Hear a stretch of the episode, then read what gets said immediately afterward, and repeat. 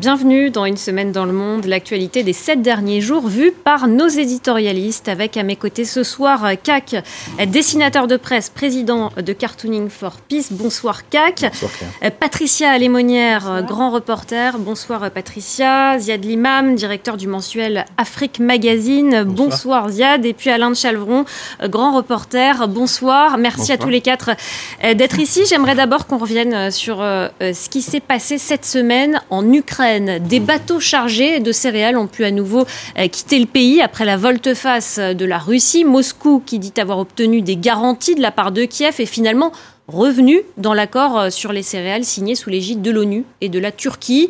Et puis sur le terrain, alors que les troupes ukrainiennes avancent dans la région de Kherson, au sud, la Russie évacue des civils et poursuit ses bombardements sur les infrastructures énergétiques du pays. Aujourd'hui, euh, près de 4 millions de personnes sont privées d'électricité en Ukraine. On va écouter à ce propos le président ukrainien Volodymyr Zelensky. Ce soir, environ 4 millions de consommateurs ont été déconnectés du réseau en accord avec les programmes de stabilisation d'urgence. Notre défi au niveau national est de surmonter cette terreur énergétique de la Russie. C'est l'un de nos principaux tests désormais. Patricia Lémonière, on vient d'entendre Volodymyr Zelensky, il parle de terreur énergétique. Que cherche Moscou à briser la population ukrainienne avant l'hiver? Oui, enfin, pas tant la population, c'est à briser le pays, mais c'est dans sa logique, si elles utilisent toutes les armes. Moi, ça me fait penser euh, à la terreur qu'avait voulu instaurer euh, Staline, souvenez-vous, euh, pendant la guerre, la faim, affamer un peuple, 3 millions de morts ou plus, je ne sais pas. Donc là, on n'en est effectivement pas là, mais ça participe du même principe. Le peuple n'a finalement pas d'importance, mais on veut juste montrer démontrer plutôt sa force et sa capacité à nuire partout, comme on veut, quand on veut. Ziad Limam, euh, Anthony Blinken, ce soir, il dit la Russie tente de soumettre les Ukrainiens en les faisant geler. Euh, c'est ça euh, bah, la stratégie de Moscou aujourd'hui? bah, Compte tenu du fait qu'il y a un certain nombre de revers, j'allais dire, sur le terrain conventionnel, c'est-à-dire sur le, au sol, même si on voit que la bataille de Kherson qui est engagée déjà depuis quelque temps, on voit bien que ça bouge pas, donc il semblerait qu'il y ait quand même une espèce de stabilisation du front. Mais quand même, sur le plan militaire, euh, la Russie n'a pas l'avantage. Et donc, une des manières de montrer qu'elle elle est militairement incontournable, c'est justement ces bombardements répétitifs, alors qu'ils se font par missiles, euh, très peu par avion, donc ce qui prouve qu'ils ne maîtrisent pas non plus. Euh, ils maîtrisent pas le ciel. Ils maîtrisent pas le ciel, donc c'est des missiles qui passent et dont un certain nombre sont interceptés. Beaucoup de drones iraniens, ce qui pose un problème entre l'Ukraine et l'Iran c'est assez, assez, efficace. Hein. Ça coupe l'électricité, ça coupe l'eau. Euh, ça suppose qu'il y a une très forte. Baissent les températures baissent. Les hivers ukrainiens sont quand même beaucoup plus rudes que les nôtres. Euh, euh, ça va tester la résilience globale de la population ukrainienne mais c'est aussi un message politique, c'est-à-dire j'ai les moyens, euh, euh, excusez-moi du terme, de vous emmerder jusqu'au bout. Ne croyez pas qu'on est dans une situation où euh, notre enfin, semi-faiblesse militaire euh, n'ouvre pas les portes d'une d'une discussion politique pour le moment. Donc, on affaiblit l'Ukraine, je pense, pour arriver à un point où les Russes pourront dire il y a les conditions d'un cessez-le-feu, il y a les conditions d'un début de sortie de crise, mais on n'y est pas encore. Moscou, euh, aussi Alain de Chalvron, euh, qui s'en est pris aux, céréales euh, en, sortant de cet accord, je l'évoquais, accord signé sous l'égide de l'ONU et de la Turquie. Finalement, Moscou est revenu dans l'accord en disant avoir obtenu des, garanties de Kiev. Là aussi, c'est une manière de mettre la pression Écoutez, je pense que oui, à l'origine, c'est ce qu'ils voulaient, hein, et puis ça fait des ressources aussi pour l'Ukraine. Hein, c'est de l'argent qui mm. rentre, donc voilà, c'était une manière de, de serrer un petit peu le, les cordons de la bourse de, de Kiev. Mais ça n'a pas duré. Hein. Ça a duré quoi 24, euh, 48 heures? Et puis ils ont tout de suite compris que ça dépassait largement le conflit de l'Ukraine, que ça touchait le monde entier, et en particulier les pays qui se sont abstenus, donc qui sont un peu neutres dans le conflit. Parce que ça touchait finalement les pays euh, d'Afrique notamment. Et du Moyen-Orient. Mais ça touchait surtout les intérêts turcs, non? Les intérêts turcs aussi, euh, ils prennent quelque chose au passage, mais ils prennent aussi des céréales même. Euh, eux, ils s'approvisionnent. Euh, mais, même les circuits ont changé. Hein. C'est vrai que le couloir mer Noire reste un couloir important, mais j'ai vu un chiffre il y a une organisation qui se met progressivement en place pour évacuer des céréales par les autres, par, la, voie terrestre, même si c'est plus long. pourquoi du, de, leur retour Non, il y a quand même, il y a quand même un mystère dans ce revirement en 24 heures. Moi, je veux bien sur l'influence d'Erdogan, cette espèce de Superman de la diplomatie, mais quand même de prendre une décision 24 heures et puis de revenir sur ces décisions, moi je trouve que ça est un peu troublant. C'est comme les, les aujourd'hui, il faut évacuer Kherson, euh, non couvre-feu, et puis non, puis non les pas couvre-feu. Les, civils doivent être éloignés des zones dangereuses, hein, c'est ce qu'a affirmé aussi. Ils ont utilisé le euh. mot couvre-feu, puis après semble-t-il ils l'ont retiré. Donc il semblerait quand même que ça, ça, ça, patine un peu au niveau des, des annonces et qui, ce qui quand même, je pense, un signe de, plutôt des signes de faiblesse que des signes de force. Justement, concernant euh, Kherson, euh, Moscou a dit, enfin Vladimir Poutine a dit tout à l'heure, les civils doivent être éloignés euh, de ces zones. dans le sud de l'Ukraine, les autorités pro-russes, elles multiplient les évacuations de civils. On ne comprend pas exactement ce qui se passe. à quoi on peut s'attendre bah, écoutez, on j'y comprends pas beaucoup plus que vous, pour vous dire la vérité. Il y a tellement de décisions contradictoires qui sont prises parfois dans la même journée. Euh, bon, on attend quand même cette bataille de, de, de Kherson. Elle vient pas. Euh, les, les, Ukrainiens, visiblement, n'avancent pas tellement sur ce, sur ce front. Ils sont toujours, hein, je crois, une trentaine de kilomètres de la ville. Euh, est-ce que, les Russes vont finalement euh, décider de sauvegarder leurs troupes, euh, qui sont, je crois, des troupes d'élite, et les évacuer vers euh, la rive est du fleuve? Ou est-ce qu'ils vont faire une bagarre? C'est de dernière minute, se battre comme à Stalingrad. Vraiment, je ne pourrais pas vous le dire. Je, je pense qu'ils ont intérêt quand même à, à, libérer la ville et à partir de l'autre côté du, du, fleuve. Sinon, ça va être. imaginez que les Ukrainiens gagnent, que vous ayez 10 000, 12 000, 15 000 soldats prisonniers. Euh, les mains sur la tête, l'image est pour, euh, terrible, quoi. L'image terrible. Mais est-ce que, est que les Ukrainiens, euh, sachant que s'ils se battent et si les Russes résistent, euh, la ville va être détruite? Est-ce que les Ukrainiens veulent offrir à leur peuple une ville détruite. C'est pas évident du tout. Euh, ils peuvent peut-être préférer, mais là on est complètement dans, dans l'imagination, mais il y a parmi les options possibles qu'ils veulent encercler la ville et, qu'elle tombe comme un fruit mûr sans avoir à la détruire. Donc tout le monde parle de la bataille de Kherson. La bataille de Kherson n'aura peut-être pas lieu. Enfin, je crois qu'il est beaucoup trop tôt. Ce que l'on peut constater, c'est une chose certaine, c'est que les évacuations, comme vous le dites, se poursuivent. Hein, 5000 personnes presque. Bon, qui sont ces gens? On ne le sait pas. Non Kiev parle de déportation. Hein, Kiev, mais c'est logique. Dans la logique de Kiev, ça peut être que des gens qu'on déporte. Moi, je peux vous dire, ça peut être aussi des pro-russes qui veulent pas euh, rester euh, en temps de guerre, ou ça peut être des mamans et des papas qui essayent de sauver leurs enfants en se disant, oui, la résistance c'est bien, mais enfin, on sera quand même un peu plus, peut-être mieux de l'autre côté du fleuve. Donc, euh, euh on, on, a une grande difficulté à avoir des informations. Il y a une guerre de propagande qui se livre, qui est quand même très importante, et je crois qu'il faut, nous, journalistes, essayer de garder un peu raison et, d'analyser avec ce qu'on a comme ça un peu sur le terrain. Oui, les Ukrainiens, pour l'instant, attendent. Les Russes ont l'air de se renforcer. Quels sont les gens qu'ils amènent devant? Est-ce que c'est ces fameux euh, euh, militaires euh, absolument pas entraînés, cette fameuse chair dont on a parlé, qui serait devant ces fameuses unités d'élite comme je pense que nos services de renseignement savent. Nous, encore, on n'en sait pas trop. Et, cette semaine, Ziad Limam, le New York Times a affirmé que des hauts responsables militaires russes euh, discuteraient de l'utilisation d'une arme nucléaire tactique en Ukraine. Rien d'imminent, hein, selon euh, le journal. Vladimir Poutine n'aurait même pas pris part aux conversations mais c'est tout de même inquiétant, euh, d'autant plus bah. quand on voit ce qui se passe en ce moment à, Kherson. Le, problème, c'est quelle est la stratégie euh, russe de l'utilisation des armes tactiques En fait, on ne sait pas, puisque personne n'en a jamais utilisé. Donc, est-ce que Mais je pense que le message américain est plus euh, plus subtil que ça, c'est on est capable de vous écouter, on est capable de savoir que vous avez une réunion, on est capable de savoir que Poutine n'y était pas. On est ça. Et, je pense que, mais aussi côté le New York Times dit aussi que du côté américain, il y a eu, il y a des vraies réunions de planning militaire sur la possibilité de l'utilisation d'une arme tactique. Et dans ces cas-là, quelle serait la réponse? Enfin, tout le monde travaille sur le scénario du pire. Euh, mais c'est très, très étonnant parce qu'on parle du scénario du pire et en même temps, il y, a une, il y a une guerre aussi qui est totalement nouvelle avec les drones.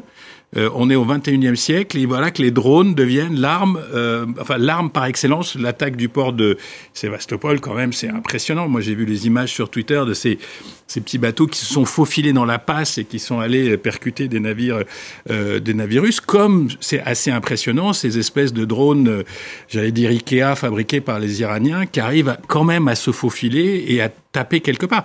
Donc dans le monde moderne, avec des armées surpuissantes, on, on, avait vu l'utilisation de ces armes aussi sur d'autres théâtres, en Arménie, en Azerbaïdjan, etc. Les armes du pauvre. oui, enfin, c'est quand même assez, euh, assez Sauf les plus sophistiqués. Et on voit comment ces, ces, armées suréquipées, euh, avec des, des, équipements lourds, en fait, sont fragilisées par des, par des choses plus légères, techniques qu'on peut contrôler à distance, où il n'y a pas mort d'homme si le drone y part en vrille.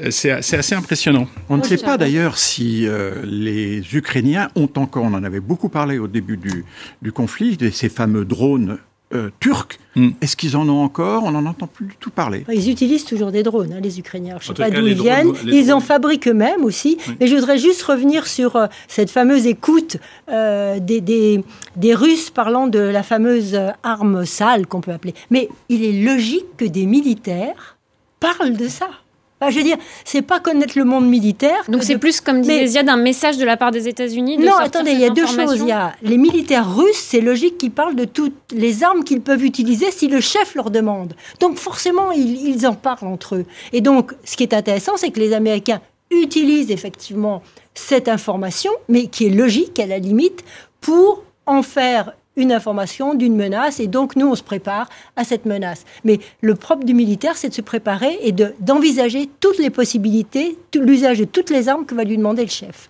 Un mot, Alain Oui, enfin, je, suis tout à fait d'accord. Hein. C'est le travail d'un état-major, tout bah simplement.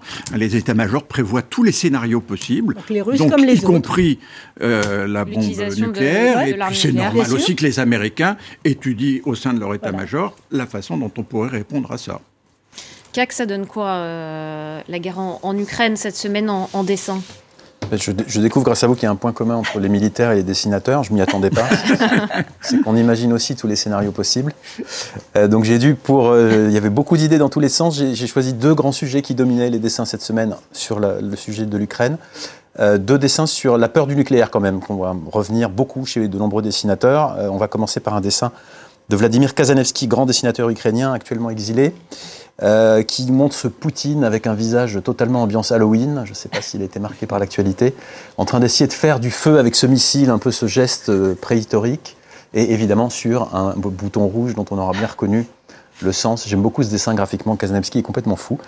Et puis euh, ce deuxième, sur le même thème, ce deuxième dessin de Amorim, grand dessinateur brésilien, euh, qui imagine donc ces bombardements qui, se rapprochent de plus en plus de la peur du nucléaire. J'ai bien aimé cette métaphore très étrange, presque poétique, de ces petites bombes sous forme de doigts qui pour l'instant tombent à côté du bouton.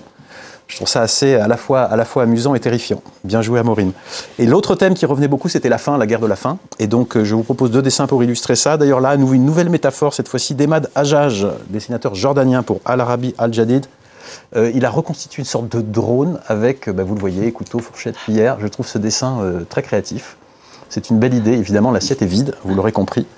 Et puis enfin, Nicolas Vado, dessinateur belge de référence, dessin fait pour l'écho, qui lui note que ça y est, enfin, les Russes et les Ukrainiens se sont à nouveau mis d'accord et donc on peut reprendre l'import et l'export. Merci beaucoup, CAC. On va partir euh, maintenant au Brésil.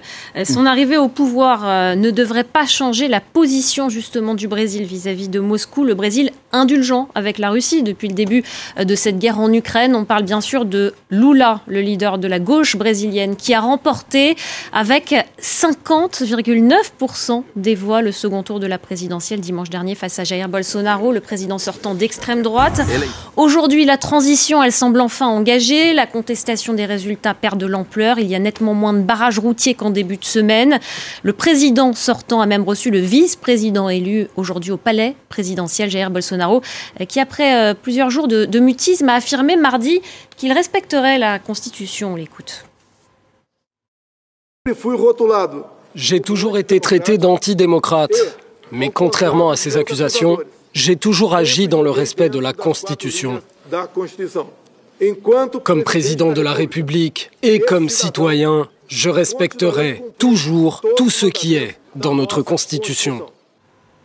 Ziad Limam, euh, on craignait des violences et puis euh, euh, finalement, on peut dire que la situation a été plutôt calme. les partisans de Jair Bolsonaro, certains ont bloqué les routes cette semaine mais rien, rien de plus. Non, il y a eu le blocage de route, il y a eu des incidents particuliers, il y a eu des agressions. Ils ont demandé à l'armée d'intervenir, mais... Alors il y, avait cette fameuse... Enfin, pour beaucoup d'observateurs, pas d'inconnu sur le plan militaire, il n'y avait pas de risque d'une intervention militaire, mais donc ça, ça s'est confirmé. Moi, je pense que Bolsonaro euh, est, peut-être un, un, petit peu plus subtil qu'il en donne l'impression et qu'il sait que D'abord, il a perdu d'un tout petit peu. Il a des forces euh, au Congrès qui sont importantes. Il a des forces dans la rue qu'il peut mobiliser au doigt et à l'œil. Il peut faire du Trump, c'est-à-dire il peut s'installer dans cette posture de victime, même s'il ne le dit pas. Euh, Trump l'a dit carrément, on m'a volé l'élection. Bon, là, on n'en est pas là, mais il a cette capacité trumpienne. Il a surtout dit, je, respecte la Constitution, mais il n'a pas vraiment reconnu il, sa Il a aussi un problème, lui, c'est il, il, peut avoir un certain nombre de casseroles judiciaires et juridiques qui peuvent le, le, le, le paralyser. Mais moi, je pense qu'il fait de la politique. Il sait qu'il a 49, euh, quelque chose du Brésil. Il sait qu'il a les grandes villes. On, parlait avant l'émission de la carte des votes. Sao Paulo, Rio, Manaus, etc. Toutes ces villes ont voté euh, la force de l'évangélisme. Donc, il, va peser, il peut très bien dans, dans 4 ans être de nouveau là, il, ne va pas disparaître de la scène. Et, c'est, la, leçon de ce scrutin, c'est vraiment ça. C'est-à-dire qu'on est dans un pays divisé 50-50 euh, presque, avec un président dont on espère beaucoup, mais qui n'aura pas un congrès facile à gérer pour faire passer des textes.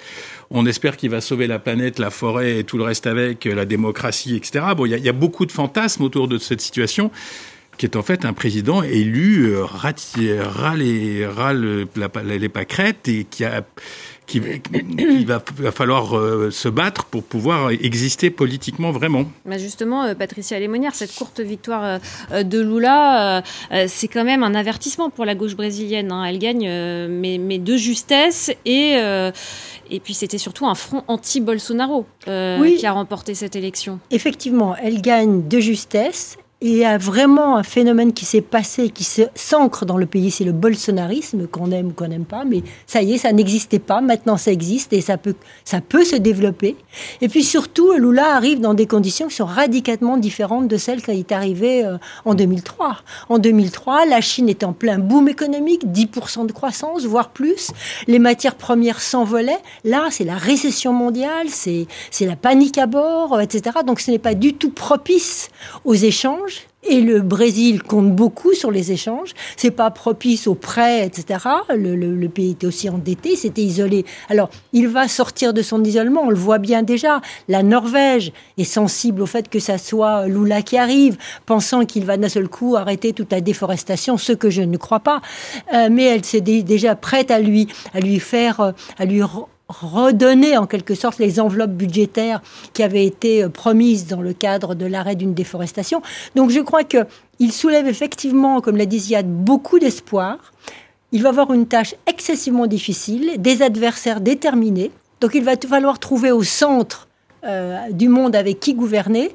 Et la partie, comme vous l'avez dit, va être excessivement difficile pour lui. Et nous, on se fait peut-être un peu trop d'illusions, on fonde un peu trop d'espoir peut-être sur ses capacités. Alain de Chalvron, ça va être, ça va être compliqué euh, pour Lula. Hein. Comme disait Patricia Lémonière, il trouve le pays dans, pas du tout dans le même état. Euh. Non, c'est sûr, mais ne boudons pas notre plaisir. Hein. on est dans une telle merde partout que bon, là, il y a une bonne nouvelle tout d'un coup. Euh, vous savez, c'est pas inhabituel que des élections se jouent à 51 49. Hein, c'est le rôle, c'est la logique de la démocratie. Il a eu quand même 2 millions de voix. Là, tout le monde avait peur que, justement il conteste les résultats si c'était trop serré. Oui, mais il y a 2 millions de voix de plus quand même pour, euh, pour Lula. Bon, c'est vrai, c'est relativement serré, mais enfin, c'est quand même une victoire, je dirais, à peu près incontestable.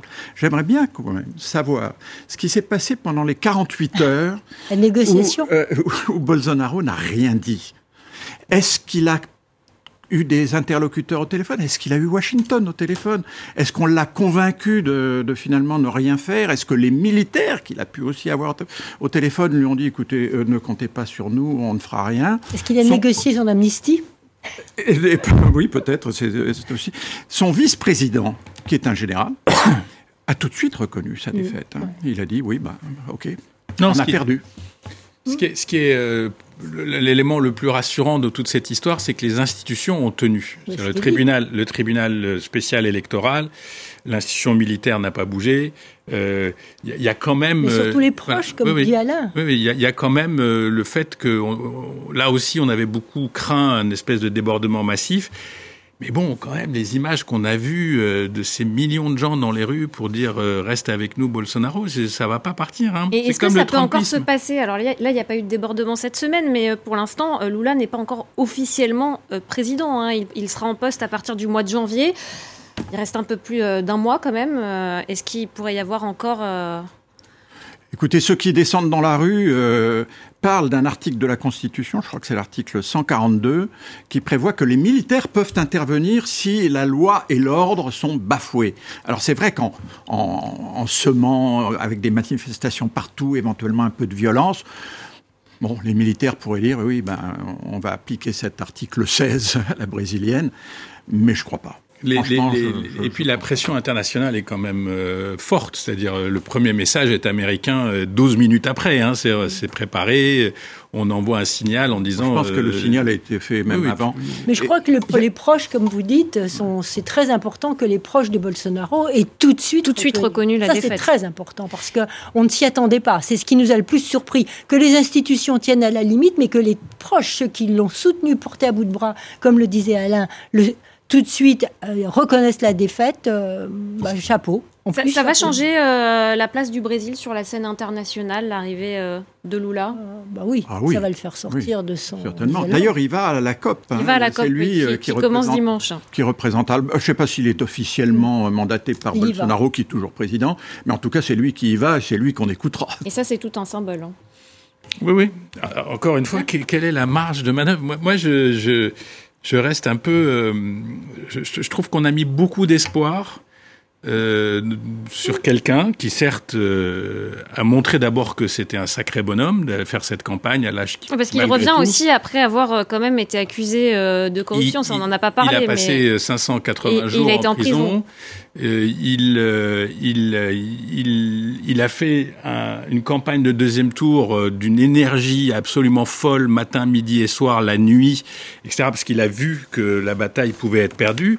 Donc, c'est vrai que sur le plan personnel, c'est quelqu'un qui, qui, force un peu l'admiration. Encore une fois, euh, la défaite de Bolsonaro, c'est une défaite de 2 millions de voix sur 124 millions. C'est pas forcément avec la un congrès, Avec un congrès qui n'est pas un congrès favorable au nouveau président. et, donc, on peut très bien être dans une situation de semi-paralysie avec un Bolsonaro qui pourra de son balcon haranguer les foules, évangélistes, Dieu, euh, etc. Oui, alors c'est plutôt les, évangélistes qui sont les plus, j'ai envie de dire, les, les, plus malléables, en quelque sorte, et les plus déterminés, euh, sur lesquels Bolsonaro pourrait jouer. Mais ce qui va être très intéressant à voir aussi, c'est l'attitude du, de l'agroalimentaire, de tout le secteur agroalimentaire et des entreprises euh, agroalimentaires. Est-ce qu'elles vont accepter de collaborer et de travailler avec, Lula. Euh, ça, c'est, on, ne sait pas. Il s'est allié avec celle qui est de la femme qui est arrivée numéro 3 et qui est très proche de ce lobbying. Et on va voir. oui, je voulais juste ajouter un mot à ce que disait Ziad. Il a tout de même très bien réussi, Lula, hmm. euh, pendant les deux mandats qu'il a eus. Euh. Le pays s'est développé, euh, l'économie était très positive, il a réussi à éliminer une bonne partie de la pauvreté du, pays. Voilà, donc il y a un bilan quand même. il y a un bilan chez, hmm. chez Lula. Il a quand même été aussi élu en fonction de son passé, justement. On va regarder. le contexte. On va regarder. pas l'air d'accord. Non, non, non, pas du tout le même contexte. oui, le, contexte, international a changé. Rien à voir. Mais on va regarder ce que ça donne euh, en dessin, CAC, euh, ce retour euh, de Lula. Ce qui, alors, ce qui était très frappant dans les très nombreux dessins qu'on a qu'on a reçues de la part de dessinateurs, c'est des, des, préoccupations complètement différentes, des visions complètement différentes entre les Brésiliens et les non-Brésiliens. Donc pour les non-Brésiliens, je vous résume, c'est une victoire de l'environnement. Ils ne parlaient quasiment que de ça, tous les dessins. Donc j'en ai choisi un pour illustrer ça de Pierre Balouet, dessinateur français, président de l'association France Cartoon, euh, avec donc ces deux natifs euh, euh, qui disent c'est Lula. Ils ont l'air assez réjouis et on voit évidemment l'état dans lequel. J'aime beaucoup ces troncs d'arbres complètement disproportionnés, assez, assez, assez, très très beaux dessins. Alors que pour les Brésiliens, et donc maintenant on va passer aux dessinateurs brésiliens, essentiellement le grand sujet c'est l'état dans lequel se trouve le pays mm. après les quatre ans de, de, Jair Bolsonaro. Donc avec d'abord un dessin de, qui n'est voilà, celui-ci de Machado, euh, qui nous montre, j'aime beaucoup cette métaphore très surprenante de, ce train que ah, Bolsonaro aura fait rouler, mais à côté des rails pendant 4 ans. Et donc, évidemment, on voit à la fois l'état du train et du paysage. Ils ont tous les deux le nez euh, rouge. Oui, je ne sais pas ce que ça, sous-entend. Machado a l'air d'être un grand rêveur, donc peut-être que ça ne sous-entend rien, je ne sais pas. Euh, ou alors celui-ci, encore de Thiago Luca, euh, où vous voyez euh, Lula en train d'essayer de réanimer euh, le Brésil qui s'est noyé et ces petites bulles qui sortent de la bouche qui forment évidemment, vous arrivez à le lire, le nom de Bolsonaro. Donc pour les dessinateurs brésiliens, c'est surtout l'état du pays qui les marque. Et donc la tâche de Lula, on va laisser le dernier mot à Gargalo, dessinateur portugais, donc pas brésilien mais lusophone, qui résume très très bien ce que j'ai vu dans beaucoup d'autres dessins aussi, c'est ce pays fracturé en deux, un peu comme les États-Unis après la, la défaite de Trump. D'ailleurs, ce pays fracturé en deux que le soudeur Lula va devoir essayer de recoller. Merci beaucoup, Kak. Et justement, on va en parler après euh, des États-Unis. Mais d'abord, on va partir en, en Israël, où, là aussi, euh, il y a un revenant. Un peu plus d'un an après avoir euh, quitté le pouvoir, et eh ben, Benyamin Netanyahou et de retour, son parti, le Likoud, a remporté les élections législatives de mardi. Le bloc de droite obtient 64 sièges sur 120 à la Knesset, une majorité relativement confortable, mais avec le soutien des ultra-orthodoxes et de l'extrême droite. Regardez. À 73 ans, Benjamin Netanyahou fait son retour. Un huitième mandat, avec cette fois-ci une majorité confortable pour gouverner, 64 sièges au total pour sa coalition des droites. À gauche, le Premier ministre actuel Yair Lapid a acté sa défaite. J'ai parlé ce soir avec le président de l'opposition Benjamin Netanyahou et je l'ai félicité pour sa victoire aux élections. L'État d'Israël est au-dessus de toute considération politique et je souhaite le meilleur à Netanyahou pour le bien du peuple d'Israël et pour l'État d'Israël. Après avoir été chassé du pouvoir en 2021, Benjamin Netanyahou prend la tête de la coalition la plus à droite que le pays n'ait jamais connue. Il dispose désormais de 42 jours pour former un gouvernement, mais tout ne sera pas aussi simple pour l'ancien Premier ministre. Il va devoir négocier des postes ministériels clés avec ses alliés d'extrême droite, les ultra-orthodoxes, et surtout les suprémacistes juifs qui deviennent la troisième force politique du pays. L'un de leurs leaders, Itamar Ben-Gvir, condamné plusieurs fois pour appel à la haine homophobe, veut annexer toute la Cisjordanie. Il faut s'attendre à des changements de politique, notamment en ce qui concerne les fondements de la démocratie israélienne, les freins, les contrepoids, et en ce qui concerne l'indépendance du pouvoir judiciaire. Car Netanyahou est toujours poursuivi pour corruption et trafic d'influence.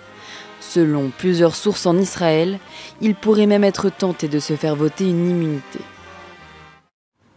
Benjamin Netanyahou, donc euh, cerné euh, par les affaires de corruption, et ça n'a pas rebuté euh, les électeurs israéliens. Patricia Alémonière, c'est le contexte sécuritaire qui explique son retour, le contexte économique. Comment expliquer cette, cette, victoire? Non, je crois que c'est un, glissement du pays qui se renforce dans le côté le plus nationaliste euh, qui, est, euh, qui est au sein euh, du sionisme. Et, donc, cette tendance, vous savez que c'est il y a juste il y a trois, deux, trois ans, il y avait, il y avait maintenu dans la loi juive que les, rappelé dans la loi juive que l'État d'Israël était un État juif. Donc c'est une, c'est une tendance lourde qui est née il y a de ça, j'ai envie de dire, ces dernières années et qui, et qui se renforce. Et Bibi Netanyahou s'alliant avec les suprémacistes, comme il était dit euh, dans ce, dans ce sujet, ou avec euh, les, les plus religieux du parti, eh bien, en fait, ce n'est que le reflet de l'évolution d'une société qui et j'en finirai avant de laisser la parole aux autres, c'est il y a un journaliste d'Haaretz qui disait une chose très juste. Euh, les, électeurs euh, de, cette frange-là, ce sont des électeurs qui viennent essentiellement du Moyen-Orient, du Proche-Orient ou du Maghreb. Et donc, ce sont des gens d'origine qui ne sont pas dans des pays qui connaissaient la démocratie au sens où nous l'entendons, au sens où les Ashkénazes, les à l'origine qui ont peuplé Israël, la, pratiquaient. Donc, ces journalistes, hein, que je ne fais que citer, d'Aaretz, eh bien, disaient en fait, ce n'est pas un vote religieux, c'est un vote tribal, en quelque sorte. Voilà, je, je, donne ces propos, c'était très sévère, mais euh, c'est une, une réflexion qui peut alimenter le débat, en tout cas. Alain de Chalvron, on assiste à une droitisation aujourd'hui de, ah la société israélienne. Oui, euh, euh, le parti euh, qui s'appelle sionisme religieux, qui est le parti le plus à droite, qui est suprémaciste, en 2019, il faisait 1,88%. Et là, plus de 10%. Ça montre l'évolution du pays. Alors, tout à l'heure, je vous disais pour Bolsonaro que c'était plutôt la bonne nouvelle du jour, mais là, ça ne se fait pas la bonne nouvelle, franchement.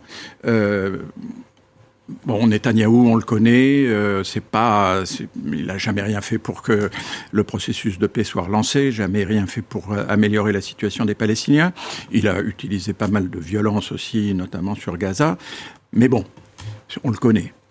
En revanche, euh, les suprémacistes religieux qui étaient un peu exclus de la vie euh, publique, euh, que, pas un peu même, hein. il y a eu des moments où c'était carrément interdit. et là, il risque même de demander des ministères. Hein. Voilà, ah, la défense et la sécurité publique en plus. Alors on peut se demander où va aller Israël avec des gens qui tiennent à des ministères aussi importants, alors que leur projet, c'est l'expulsion, pure et simple, des Palestiniens de Cisjordanie. Vraiment, je, trouve ça inquiétant. Alors, c'est vrai qu'on est habitué maintenant à ce, conflit du Moyen-Orient, on ne veut plus en entendre parler parce que ça n'avance pas. Mais euh, là, c'est quand même, à mon avis, très grave. Aziad Limam, euh, en même temps, la, gauche israélienne, elle n'a pas su répondre aux, attentes euh, bah, de la population Elle, s'est divisée. Ce qui, euh, mhm. C'est-à-dire qu'il y, a des calculs qui ont montré que mhm. si les travaillistes et les mérettes s'étaient alliés, ils auraient eu les voix pour arriver à 60-60 au, Parlement. Euh, il y a eu un effet, euh, Yair Lapide aussi qui est assez intéressant, c'est-à-dire qu'il a siphonné la gauche en fait, les, parce qu'il a eu lui un progrès personnel. Son parti a gagné 7 mmh. ou 8 sièges, ce qui est énorme en Israël. Donc il est à 21 sièges, il est le chef de l'opposition, mais en siphonnant euh, ce qui était plutôt sur sa gauche mais aussi en s'ouvrant à lui personnellement un, enfin pas un boulevard, mais un chemin politique qui est très clair. Il est le chef de l'opposition et il incarne l'autre Israël, mmh. c'est-à-dire l'Israël euh, séculier, si on peut mmh. dire, état de droit, euh, et qui avait entamé malgré tout des relations avec les Arabes mmh. d'Israël qui étaient déjà un peu meilleures. Et ça. Donc il représente une alternative. Après, il y a ce bloc de droite avec euh, quand même ce monsieur qui est, insubmersible, euh, Benjamin. Non, non, je parle de Benjamin Netanyahu, insubmersible, ah. poursuivi par la justice, par la police, par tout le monde, etc. On ne sait pas quoi en faire, on ne sait pas comment s'en débarrasser. Bon, il est là. Mais pour les alliés historiques des États-Unis et pour les nouveaux alliés du pacte d'Abraham, c'est une situation absolument intenable. C'est-à-dire, euh, les, Américains vont faire des contorsions, mais ils sont quand même extrêmement gênés aux entournures. Mais tous les nouveaux alliés arabes, les Émiratis, on dit aujourd'hui qu'ils n'accepteraient pas. Ils vont se retrouver avec des ministres qui euh, qui euh, prônent la violence anti-arabe, mais pas que la violence anti-arabe. Et c'est le point sur lequel je voulais venir. Euh, la société israélienne, elle, quand même des gens qui sont contre le droit des femmes. Ils sont homophobes aussi. Homophobes, anti-minorité, anti-LGBT, euh, euh, contre les Arabes israéliens, mais les Arabes aussi palestiniens de, des territoires. Donc on se demande comment cette société va pouvoir absorber une telle violence contre une partie d'elle-même, parce qu'il n'y a pas que les Arabes qui sont, il n'y aura pas que les Arabes qui seront menacés, c'est les, les, les, les, Israéliens juifs séculiers qui représentent quand même une partie de la population, vont être menacés. Donc on va voir comment tout ça va fonctionner.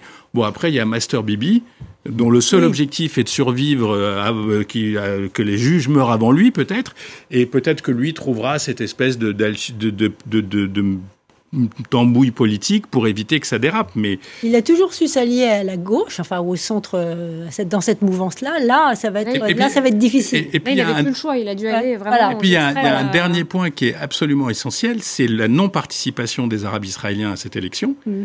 Euh, et, le seul chemin pour ce que j'allais dire les séculiers maintenant euh, euh, proches de Yair Lapid, c'est de créer des alliances avec des Arabes israéliens pour pouvoir porter des votes qui leur donneront la possibilité d'avoir une majorité, parce qu'il n'y aura plus de majorité au centre gauche sans alliance avec les Arabes israéliens qui ne veulent pas voter parce qu'ils ne se reconnaissent pas dans le système. Et, nous, en Europe, ça va nous poser des problèmes, parce qu'avec Yair Lapid, il y avait eu un vrai rapprochement.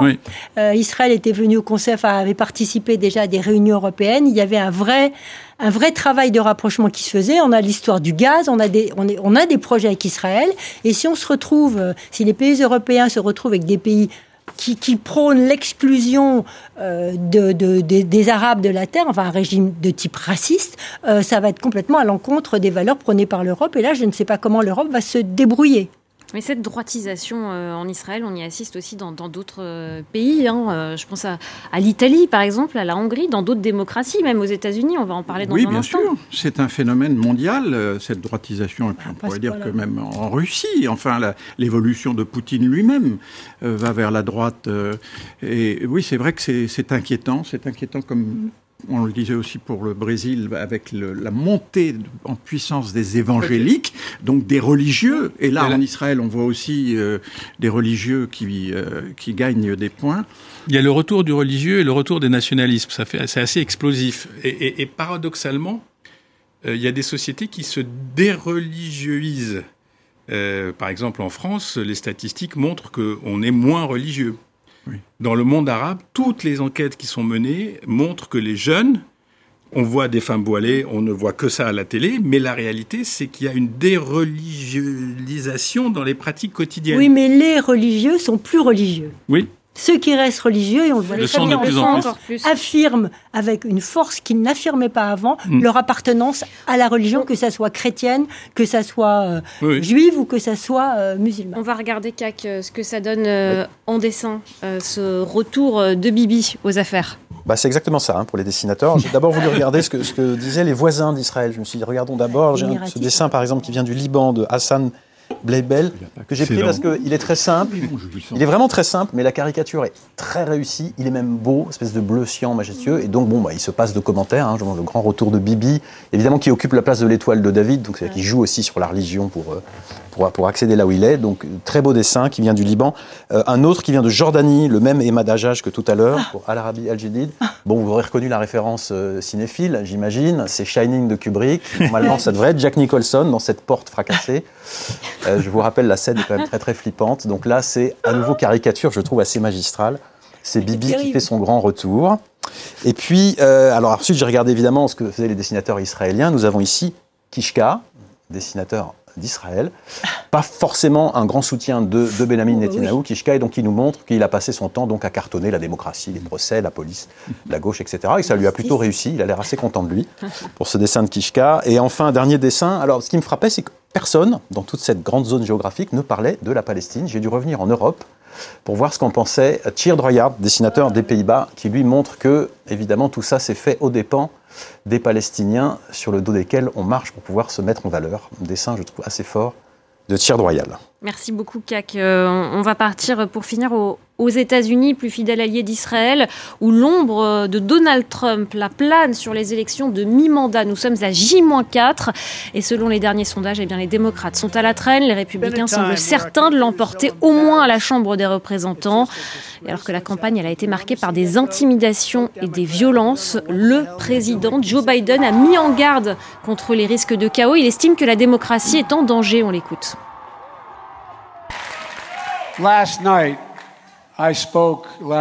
Hier soir, j'ai parlé de démocratie à la télévision nationale. J'ai dit que la démocratie se trouvait dans le bulletin de vote. Une grande partie de la presse a posé la question, légitime, pourquoi est-ce que je parle de démocratie? Ce n'est pas une blague. Alors, pourquoi est-ce un problème? Eh bien, la raison pour laquelle j'en ai parlé est que 70% des Américains, d'après un sondage, pensent que la démocratie est en danger en ce moment.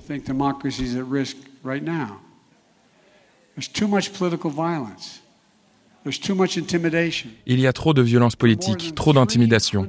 Il y a plus de 300 négationnistes électoraux chez les républicains cette année, pour les gouvernements d'État, fédéraux et locaux. C'est vraiment sérieux. Plus de 300 candidats euh, au scrutin euh, du 8 novembre, donc de mardi, hein, qui ne reconnaissent pas le résultat de la mm. présidentielle. 70% des électeurs républicains qui continuent à contester la légitimité euh, de Joe Biden. Toute cette remise en, question de ces résultats de la, présidentielle, c'est inquiétant. Il y a un vrai danger aujourd'hui pour, pour la démocratie aux États-Unis? Oui, il y a un vrai danger. Je, pense que Biden a, a raison. c'est pas aujourd'hui, d'ailleurs, c'est depuis, depuis l'arrivée au pouvoir de Trump et plus encore après les dernières élections qui ont été donc contestées par Trump, qui continuent à être contestées par Trump. Puis il y a eu l'assaut sur le Congrès le, 6 janvier. Donc c'est un gros problème que les États-Unis ont, euh, effectivement. Euh, ce pays qui sacralisait sa constitution ne la respecte plus. Et donc euh, il va falloir trouver une solution. Alors, est-ce que vous disiez que les, les démocrates n'étaient pas favoris, ce qui, est, ce qui est vrai, mais si vous m'aviez posé la question il y a dix jours, je vous aurais dit oui, euh, c'est plié, il n'y a, rien à faire. En revanche, depuis dix jours, il y a eu quand même cet attentat contre Nancy Pelosi. Enfin, c'est son mari qui a pris les coups, oui. Euh, mais c'était elle qui était visée. Euh, et ça, je pense que ça va quand même susciter un peu de réflexion. Il suffit de quelques pourcents, hein, c'est pas. Et donc, euh, ça a été appuyé par euh, Biden, qui appuie là où ça fait mal. Et donc, ça peut éventuellement faire évoluer quelques résultats, à tel point que le Sénat, peut-être, sera toujours. Le Sénat, c'est encore incertain. Oui, alors il y a, ça va jouer dans quelques États. Il y en a un qui est assez amusant, c'est la Géorgie, où il y a un candidat républicain qui est euh, très très anti-avortement, mais qui a euh, payé euh, l'avortement de sa maîtresse il y a quelques années. Donc, Notez que c'est sa maîtresse, hein, hein que c'est quand même. Patricia Lémonière, cette violence dans cette campagne, Alain Chalvran l'a évoqué, cette agression contre le mari de Nancy Pelosi. Il y a eu aussi eu des hommes armés hein, à proximité de bureaux de vote en Arizona, parce qu'on a déjà commencé à voter avec le vote anticipé. Tout ça, c'est inquiétant. C'est le résultat de l'ère Trump? Oui, c'est le résultat de l'ère Trump, c'est le résultat d'une évolution de la, de la, société. Et puis, je pense aussi qu'il y a une erreur tactique de l'équipe Biden. C'est-à-dire que Biden a fait euh, ses, sa campagne tranquille, j'ai envie de dire, euh, sur l'avortement en disant, euh, eh bien, voyez, ce droit à l'avortement qui a été retoqué et annulé en quelque sorte par, par les républicains, on peut le dire pour ça, comme ça, moi, je vais vous le remettre si nous gagnons les élections. C'est pas ce qui intéresse aujourd'hui les Américains. Les Américains, comme tous les Français, comme tout le monde, ne sont préoccupés que par leur niveau de vie, par l'essence qui a monté, etc. Et les républicains ont fait toute leur campagne en disant tous les malheurs qui vous arrivent. Le niveau de la vie qui augmente, vos voitures que, vous ne pouvez plus faire rouler, la récession qui nous menace. La criminalité dans les grandes villes. La criminalité, mais surtout l'économie. C'est surtout l'économie qui préoccupe les, Américains. Eh bien, ça, c'est la faute de Biden. et les démocrates leur ont laissé jouer sur, sur cette route qui est un vrai boulevard pour eux. Ziad, ils, ont mal fait campagne, euh, les démocrates bon, Déjà, le, sortant a toujours des difficultés. Enfin, le, il n'a pas le, peuple de Lula. Le, mi-mandat est. Oui. Rapidement, parce qu'après, il nous reste euh, deux minutes pour les. Bah, juste rapidement, le mi-mandat, c'est jamais favorable au, pouvoir en place. Le, chef est pas très flambant. Euh, les chiffres sont pas mauvais hein, quand tu parles d'économie. Euh, il crée beaucoup d'emplois et tout, mais c'est des emplois qui sont pas très bien payés.